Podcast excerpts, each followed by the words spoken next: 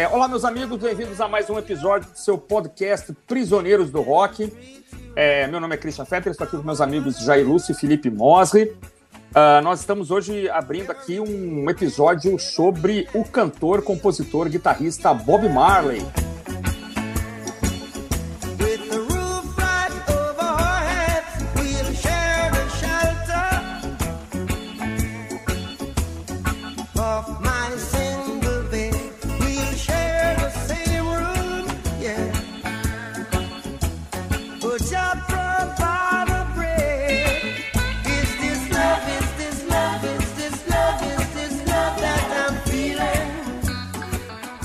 Fazendo 40 anos do seu falecimento, é isso, senhores? Ele morreu em 81? Maio de 81. Aos 36, ele tal qual Wolfgang Amadeus Mozart não chegou aos 40 anos de idade, então é isso, né? Ele morreu com 36 anos, estaria então com 76 anos hoje. E nós queremos falar um pouquinho sobre o, esse cantor de reggae, né? Que dizem que é o único é, superstar do terceiro mundo, mundial, né? Superstar mundial é nascido no terceiro mundo o jamaicano Bob Marley. Seria isso, Jair? O que, que você acha aí? Bem, é, o não sei quanto ao único, mas o primeiro sem dúvida, né? É, Bob Marley foi o primeiro é, artista a ter saído da literalmente da favela do terceiro mundo, né? É, da Jamaica nos anos 60, 70 e se projetar de uma forma colossal ali nos anos 70 e tornando-se ainda maior né, depois da infeliz morte, né, muito prematura, é verdade, é, por um câncer, acho que era câncer no cérebro, né, muito triste, é, e onde ele faleceu com pouco, com 36 anos, o que é, né, para todo mundo é jovem demais, né, uhum. é uma perda imensa. É, o, tudo, tudo no. Na verdade, a gente não vai falar do Bob Marley como um todo, né? É, porque a discografia do Bob Marley ela é muito irregular. Eu cheguei a. Eu admito, eu cheguei a levantar a bola de não, vamos escolher três discos do Bob Marley para ouvir, e é difícil, é, é, é, difícil. Os discos, alguns são muito mal gravados no início da carreira, os outros são muito irregulares já no fim dos anos 70, tem músicas excelentes é, em combinação com desastres acústicos. Então a gente acabou optando por fazer uma resenha aqui acústica do disco Legend.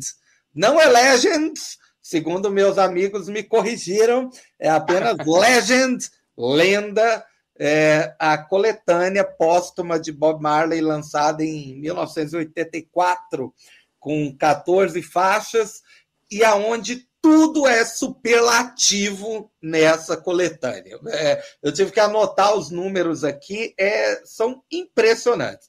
É o disco de reggae mais vendido de todos os tempos tem 12 milhões de discos vendidos nos Estados Unidos, confirmados, e uma estimativa de cerca de 25 milhões em termos globais.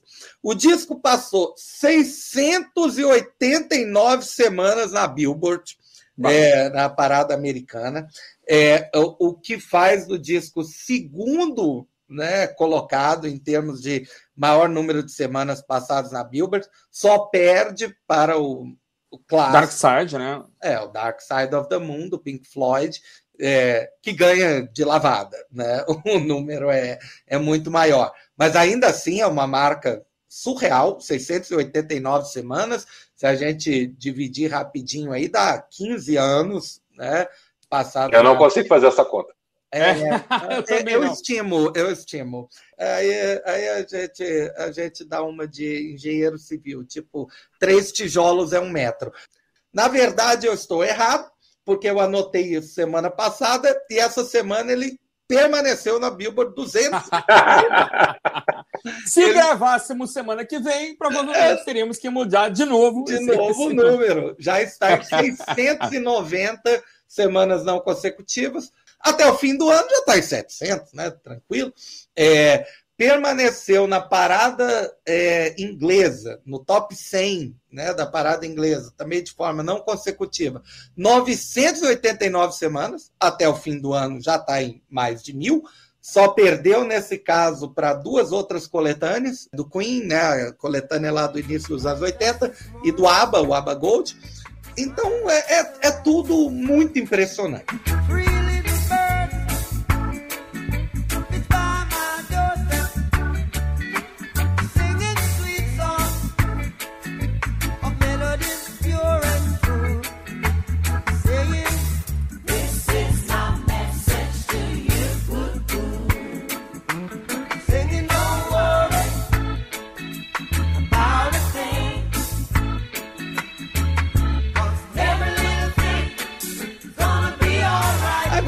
Pergunta é se esse disco representa o Bob Marley.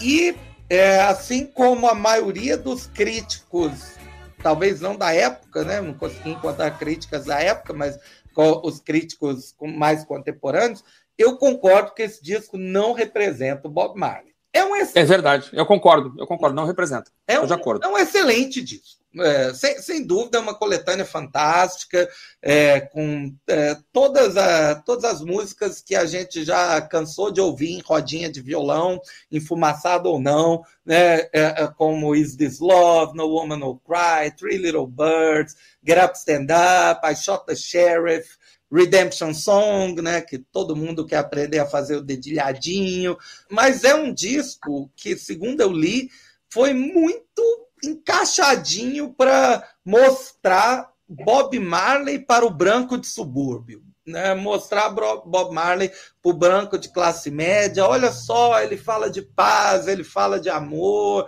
ele fala de relações. E tá, sim, ele fala de tudo isso nessas 14 músicas.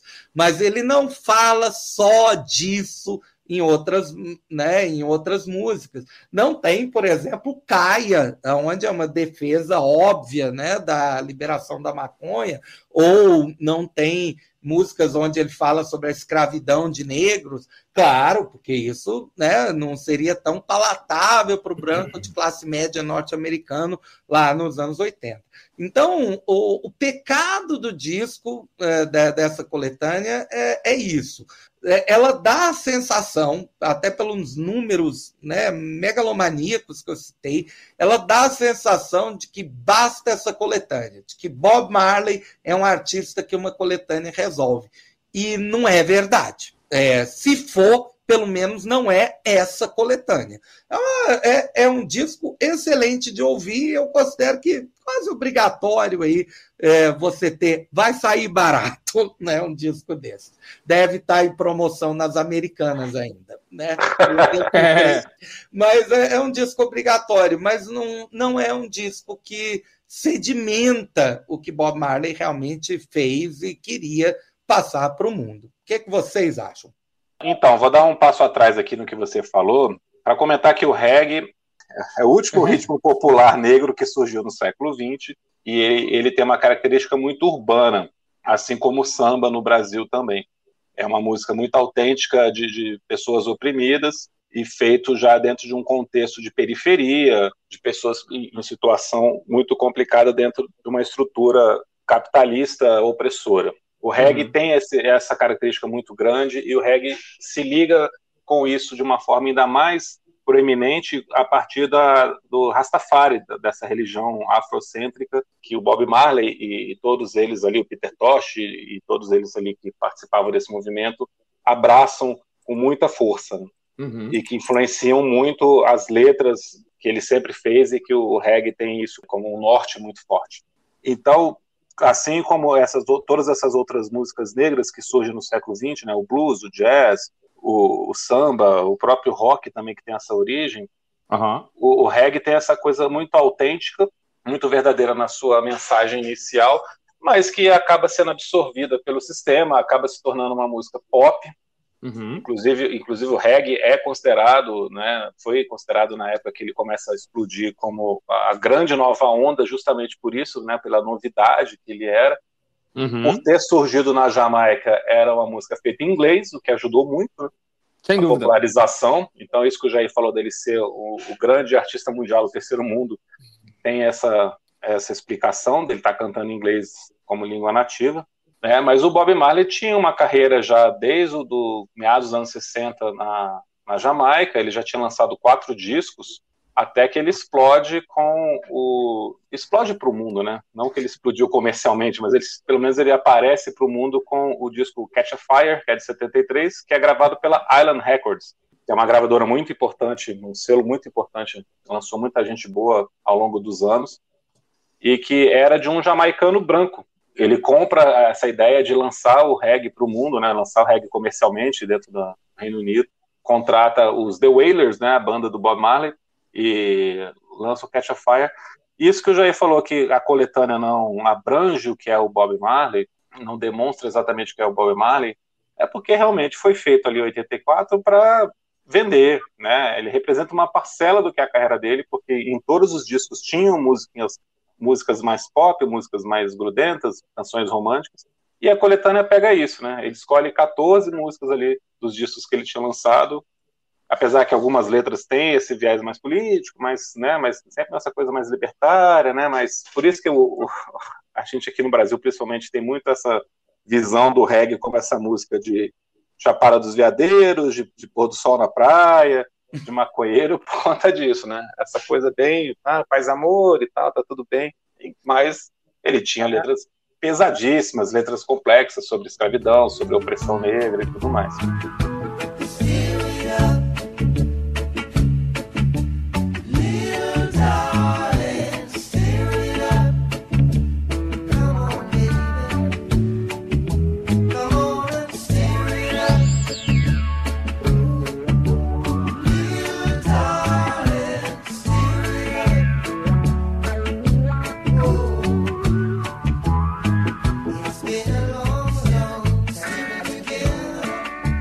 Só fazer um parênteses aqui, aproveitar. Eu abri capa, as capas do, do Catch a Fire, né?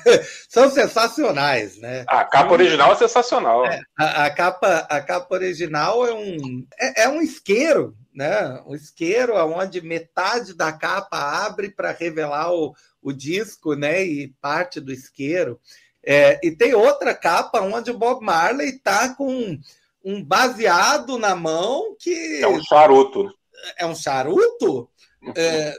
Não, não, é. Na verdade, é, ele é do tamanho de um charuto. Não, é o tamanho de um charuto, isso que eu quis ah, dizer. É um, é um baseadão, é um baseadão. Ah, é... O que para 1973 era uma espécie de tapa na cara, né? Olha, né? É, eu, eu faço, eu fumo e tenho orgulho disso, né? A maconha era proibida nos Estados Unidos?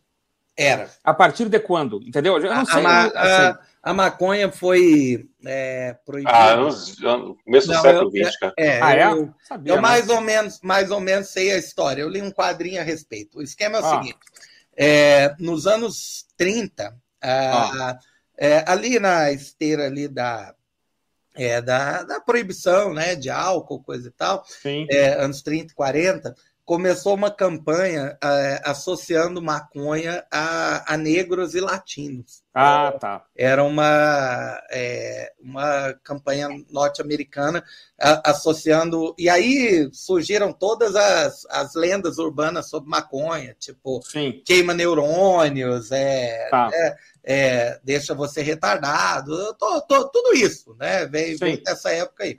E aí é, os, começou a se proibir em alguns estados e se proibiu né, nacionalmente, eu acho que no início dos anos 40. Só uhum. que o resto do mundo não, não era, tinha só alguns países que proibiam.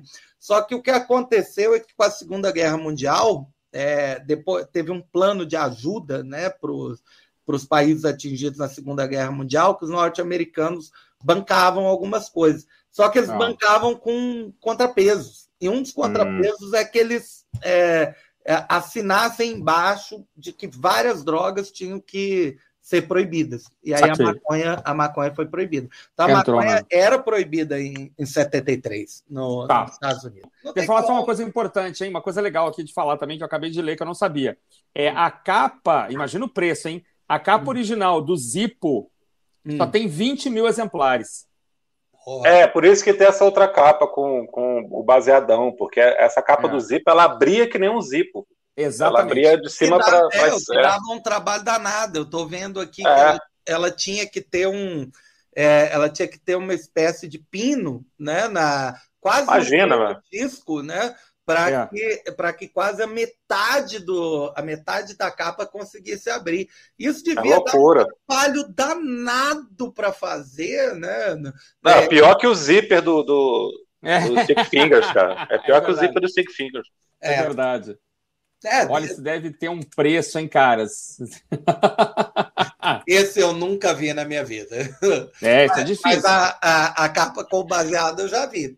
Não, eu, eu sei que, que saíram é. capas que é o Zipo, mas ele não abre. Ele não abre, é, exatamente. É, o CD, por exemplo, é o Zipo, né? O CD é o Zipo. É, mas não tem essa abertura não tem maluca. Essa abertura. Exatamente, exatamente.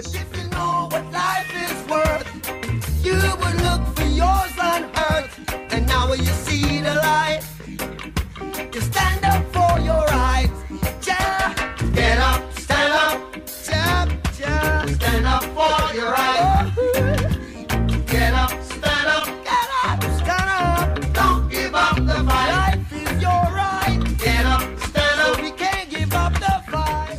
Então, essa coletânea, ela tem esse, esse viés pop, esse viés para vender mesmo, porque apesar que o, que o Bob Marley sempre fez esse tipo de música em cada um desses discos, mas a, a complexidade dos álbuns dele, né, dentro do discurso das letras, que sempre foram muito importantes, era muito maior.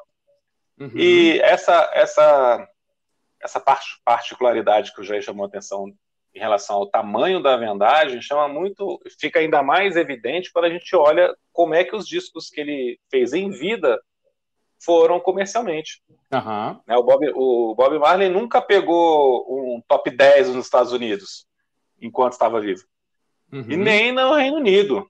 No Reino Unido, acho que tem um disco dele foi top 10. Não, não foi, não. É, não, nem no Reino Unido teve um disco que foi top 10. Hum. Né? Ou seja, com o passar dos anos, né, porque o critério de, de, disco de ouro lá fora não é que nem no Brasil, como era quando existia essa, realmente um disco de ouro no Brasil, né? Uhum. Existia mídia física que era você tinha que vender aquela quantidade dentro de um período de um ano. Uhum. Eu sei que nos Estados Unidos é em qualquer momento da, da, qualquer da momento. história. Não, você né? tem discos que demora 50 anos. Exatamente, é, é isso aí. É demorar 50 depois. anos, mas você vê, é, se demorar 50 anos para vender 500 mil cópias, você ganha disco de ouro nos Estados Unidos. Exato. Tem disco que leva 10 anos para ser certificado. É. Então, mas hoje é. em dia, ele tem disco de ouro, tem disco de, de, de, platina e tal, mas na época não vendeu nada. E aí vem essa coletânea que vende essa enormidade absurda imediatamente e que cria essa imagem desse reggae, que inclusive influencia muito o que vem depois, né? Em relação ao que se faz de, de, outras bandas de reggae posteriores, né? A gente uhum. sempre tem essa imagem. Mas outra coisa que eu queria falar também é que, como eu disse no começo, a explosão que foi o reggae, é, você pode até não gostar de Bob Marley, você pode até não gostar de reggae, mas você já escutou as músicas dele e você já escutou reggae, você já escutou ah, é? reggae com The Clash tocando, você já escutou reggae com The Police tocando, ah. com Eric Clapton tocando, com Led Zeppelin tocando, com a Legião Urbana tocando. Ah, mano, aliás, a música se chama O Reggae, né? É. é pra ficar bem claro, né? Rolling Stone, é, Rolling Stones, né? Todo mundo foi influenciado na época, né? É, isso é impressionante, é uma coisa, virou uma coisa monstruosa. Todo mundo, inclusive a primeira música de sucesso da história do reggae, comercialmente, foi I Shot the Sheriff, gravada pelo Eric Clapton. É verdade. A versão do Eric Clapton. Então, realmente foi muito absorvido isso e se transformou num fenômeno. Né? O, o, o, discurso do, do, Bob Marley casou muito com a estética punk, né? Uhum. De revolta. Por isso que as bandas todas ali, é, o The Jam faz, o Clash faz, todo mundo pega e mistura aquilo lá. Pela é origem é de, de, ser uma música negra e tudo mais, e por seu é ritmo diferente. É, e o próprio movimento Tony, né, na Inglaterra, ali, bandas como The Specials, por exemplo, vão, vão claro, é mais ska, mas a raiz toda ali, o que é o ska, senão um reggae acelerado, né? Então os caras vão, vão buscar ali inspiração é, no, no rocksteady, no, no, no, ska, no reggae, enfim, para também criar um movimento two-tone que é muito interessante também, tem muita coisa bacana. É, o, o reggae, o two-tone e o rocksteady são, são três coisas que convivem ali no mesmo período dos anos 60 e se misturam muito, né? O reggae acaba uhum. sendo o, o ritmo desses que é mais desacelerado. É verdade, é verdade. mas todos eles conversam e começaram juntos ali. Né? É, não, é, eu queria dizer, eu gosto muito, eu, eu, assim, esse disco é muito legal, na verdade, né? Porque assim, a quantidade de músicas boas que ele tem por, por, por centímetro quadrado é enorme, né? Assim, músicas que você não tá, eu acho que não tem como, é, quem está nos escutando aqui, não tem como não conhecer. Não né? tem uma, Pelo... não tem é. uma música que seja é, mediana. É, é são, exatamente. É, então, assim, são, todas hits. É, é né? impressionante. O Jair citou várias aí, né? Is Love, No Man No Cry, Could You Be Loved, né? Three Little Birds, Get Up, Stand Up. É impressionante. Street Up, todo mundo conhece. Todo mundo conhece. A Shot Sheriff, né? Ainda que seja a versão do, do Clapton. A balada Redemption Song, né? É quase uma canção é, testamento, né? Porque ele gravou no disco de 80 é, morreu pouco tempo depois. Há, há, quem diga que ele, ele sabia que ia morrer, que ele chegou a profetizar a própria morte. Né? De, é, tem uma história do baixista, na gravação do Uprising. É, ah, vamos dar um tempo aqui, eu queria comer alguma coisa. Olha, eu não tenho muito tempo. Ele falou assim: vamos gravar logo que meu tempo está acabando. Então ele tinha uma coisa meio profética, meio, oh, né, meio messiânica também. Bob, né? Marley, Bob Marley chegou a dar é, entrevistas assim de horas no hospital. Aham já, já muito debilitado. É, e as, o, eu, eu, lembro de uma entrevista onde o, é, o repórter vai, é, as pessoas querem te ouvir, o que, que você tem para falar? E aí ele começa a falar e ele para 20 minutos depois. Olha só. É, onde, é, é, e ele claramente muito magro, muito debilitado, né, passando pela quimioterapia, é, mas com, com a ideia de que eu tenho uma mensagem e de que eu não tenho realmente muito tempo. We forward in this generation triumphantly Won't you help to sing these songs of freedom? Cause all I ever have redemption songs, redemption songs. Mas é, sobre a história da, da doença e da morte, tem uma história. Ah, inclusive, na época, a revista Bis, quando fez um especial do Bob Marley, colocou não sei se era 20 anos da morte ou 10 anos, não me lembro agora, mas que a, ele, tinha, ele tinha muito pouco cuidado com a própria saúde. Então ele teria, aqui no Brasil, jogando futebol, sei lá, com o Chico Buarque, né, aquele time de futebol do Chico, ele teria machucado o pé é, num lugar que ele já tinha machucado antes, e aí teria, teria havido uma necrose, e ele não tratou, tá, acabou tendo acho que amputou, tem amputação na história, então um cara que não, não se cuidava, assim, acho que ele acreditava mesmo numa coisa meio meio cósmica, meio. Né? Então a medicina tradicional acho que não lhe.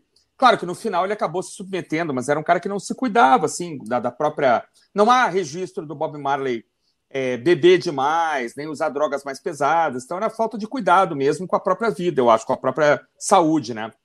Eu acho Agora, que tinha a ver com, ah. com, com a religião, com o rastafarismo. É, pode ser, pode ser. Ele não queria ter amputado o dedo no começo. É, eu acho que tem a ver. Eu lembro de ter lido isso na Bis na época, quando fizeram uma matéria é. bacana. É, Agora, essa história do futebol é, é, é controversa, né? é, né? É, assim, talvez tenha, tenha só acelerado e tal, mas. Que mas é, um, é, um, é um tumor embaixo da unha, né? Não é um câncer de pele que ele começa a ter. Depois evolui e chega no cérebro, como o Jair falou. Aham. Mas começa na unha do dedo. Pois é, é muito estranho, né? Isso é um negócio esquisito. É. É loucura, né? Então, sim aparentemente é uma coisa simples de resolver, né? Mas evoluiu é. muito por conta disso, dele não ter querido amputar no começo, não ter tratado direito. É, tem isso. Ele, ele deveria ter amputado, porque houve necrose e tal, ele não amputou, né? Acho que foi isso mesmo. É. é. Eu lembro dessa história. Essa história saiu numa bis na época. Uma, uma, acho que até é. ele, é a capa, ele é capa da bis aí. Mas assim, ó, eu, eu queria fazer uma. Só uma. Não vou ficar falando de música por música, lógico, mas assim, eu eh, escutei de novo semana passada é, esse disco como um todo, e eu, eu assim, não consegui não achar, tá bem? Eu não consegui não achar, me acompanhe, eu não consegui não achar que não tem nada mais fantástico aqui do que Could You Beloved. Tá? Por, por é, dois motivos. Dois motivos. Primeiro, que ela é mais aceleradinha, né? E segundo, que eu tive um eu, momento ali epifânico de enxergar uma ligação assim completa com a música africana, com a, com a com Fela Kuti, sabe, com com Afrobeat, porque ela, ela tem uma levada meio, meio hipnótica, meio, né? é, e tem umas percussões, assim, eu achei, eu, eu lembrei muito do Fela Kuti, assim, daquela, claro, as músicas do Fela Kuti é isso aqui vezes 10 em termos de duração e tal, né? Músicas com 30, 35 minutos, uma loucura.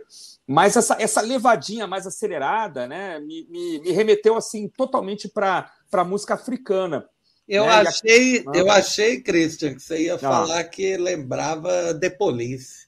Não, não, eu, olhei, eu voltei para trás. Eu primeiro fui para trás. É claro que, que, como o Felipe falou, e tu também, sim, várias bandas beberam aqui na, nessa fonte, né? O, Pol... oh, o Police tem um disco chamado Regata de Blanc, né? Que é, é, é como se fosse uma, uma, brincadeira com reggae de branco, né? Então o Police veio, claro, o Police desafia aqui o, a questão do, da, da, dos, dos, tempos, né? Da, da, contagem de tempo, né? Da a, a instrumentação lá, o o Andy Summer lá, Andy Summer, né, o guitarrista, toca milhões de vezes mais que esses músicos aqui, o Copland também, os caras levam a coisa para um outro nível, né? Mas aí beberam na fonte. Eu, eu quis olhar um pouco para trás assim e tentar enxergar as conexões aqui do Bob Marley com, com a África, né, com a música africana, e Beloved me levou diretamente para Fela Kuti, para os filhos dele, para aquele afrobeat lá, Tony Allen na bateria e tal, que depois tocou com o com o pessoal do Gorilas, que a gente mencionou outro dia aí. É, eu, eu não consegui achar ela, não consegui não achar, de novo, ela muito superior às demais. Não consegui, eu tô aqui assim, Could Beloved é um magnum opus aqui desse disco, um disco que só tem sucessos, mas eu queria ver assim, para vocês, é, é a melhor faixa, outras aqui são, para mim, não tem como bater com o Beloved, assim, eu, tô encantado. E outra, né? Uma coisa que várias faixas aqui são editadas, né? São versões ao vivo, são remixes. Eu li aqui depois que a, em, em 2002 a Universal, que com, acho que comprou a Island, né? É, lançou um disco duplo em que a maior parte das faixas aparecem nas versões mesmo dos álbuns, né? Aqui houve, houve muita edição, remix e tal e aí não são as versões originais. Mas a minha opinião aqui, eu, eu queria lançar esse, esse desafio aqui. Qual é a melhor faixa desse disco? Para mim, disparado, não tem como, Could You Beloved. Meu Deus, eu não consigo nem. eu estou olhando para as 14 aqui e, e assim, é, eu, eu acho que eu as colocaria num Big Brother, né? Para é, ver o que, que ia acontecer. É, é, Could You Beloved sempre foi uma que eu usava em festa. Justamente. É, ela é dançante. Ela é dançante. Você falou, é uma música mais acelerada, e aí ela acaba é, sendo diferente das outras. Uhum. É, mas é, é, é, difícil aqui, Christian, sério. É, Eu entendo. Como, coisas como One Love ou Get Up, Stand Up são, são hinos. Né? É, é, verdade. E, e se eu tivesse que apostar na rodinha de violão, eu ficaria com Is This Love. Ou seja, é, estou dividido. Mas, né, é, pela letra bobinha e fofa, eu vou ficar com Three Little Birds. Né? Muito Porque bom. Every little thing is gonna be alright. Felipe, qual a melhor faixa do disco, cara? Surpresa aqui para vocês, desafio cara, surpresa. Eu acho que eu vou concordar com você por, por achar que Could You Be Love é a música mais completa mesmo.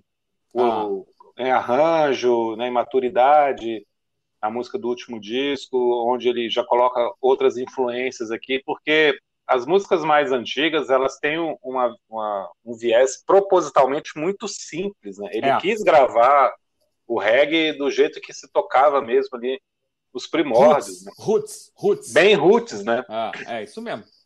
Então elas são propositalmente muito simples, os arranjos são muito simples, a sonoridade é muito básica o que torna essas músicas é, um prato cheio para todo mundo que esteja tentando aprender qualquer instrumento. Né? Ah, é, com é, certeza. É, qualquer menos, um. menos o contrabaixo, que já menos é um pouco complicado. É. Contrabaixo, é. contrabaixo e bateria podem ser um pouco traiçoeiros, né? Assim, é, nessa...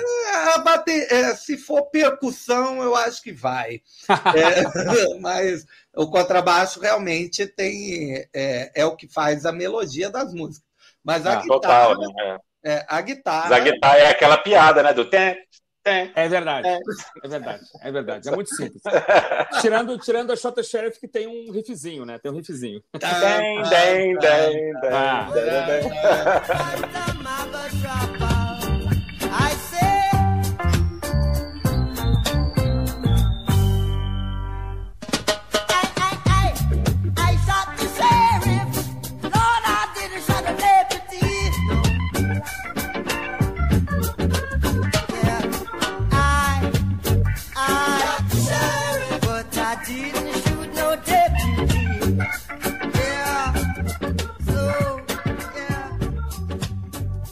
verdade. Aliás, a, a, versão do Eric Clapton nunca foi um reggae, né, cara? Aquilo não é um reggae, né? Ele, ele virou do avesso o negócio e eu não acho que seja um reggae. É um, é um blues ali, é, meio, meio cadenciado, mas... Pô, mas o Eric Clapton fazendo blues, cara? É. O que, que tem a ver? que heresia, né, cara? É. Desde quando, né? Mas aí, então. Mas eu concordo com você, eu concordo com você. Apesar que eu, que eu acho que o Jair também falou de outras que são muito boas, eu também gosto muito dessas. O Waiting Van também, né? É, não tem como.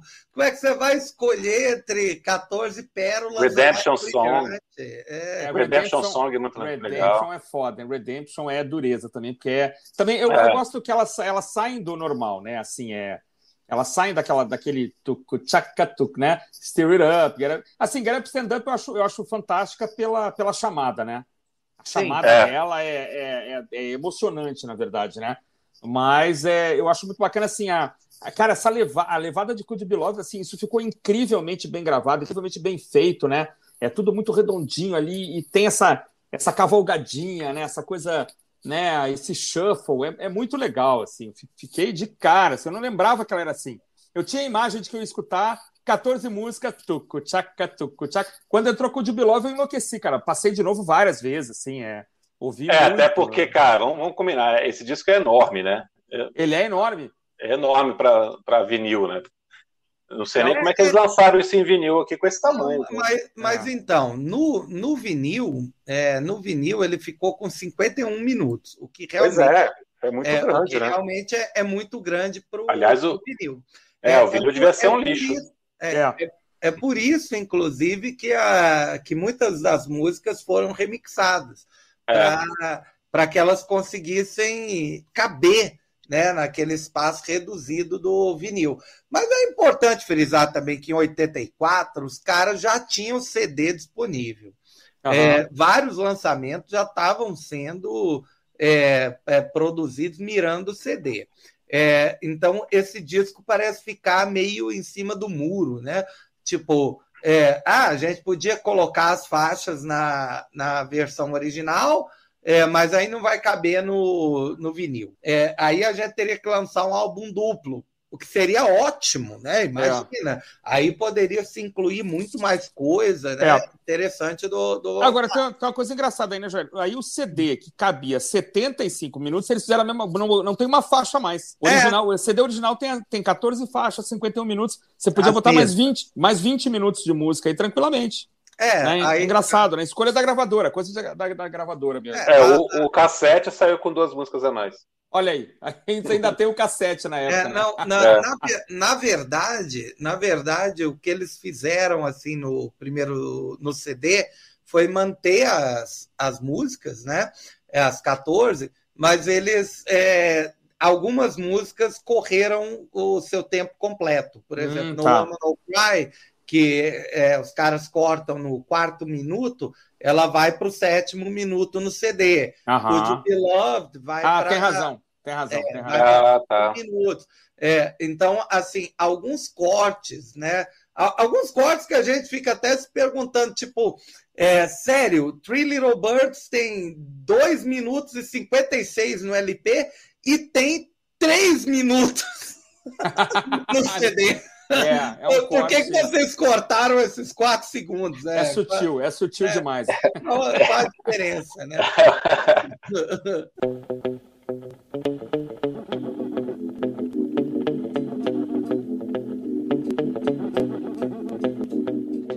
Então é isso, gente.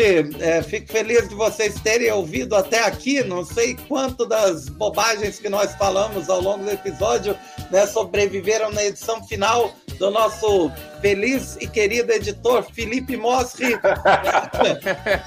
Mas, né, vejo vocês, vejo não, né? Não ouço vocês nos ouvem no nosso próximo episódio. Grande abraço a todos, nos siga aí no Instagram. Falou! Abraço, até mais, pessoal. Falou, um abraço, até a próxima.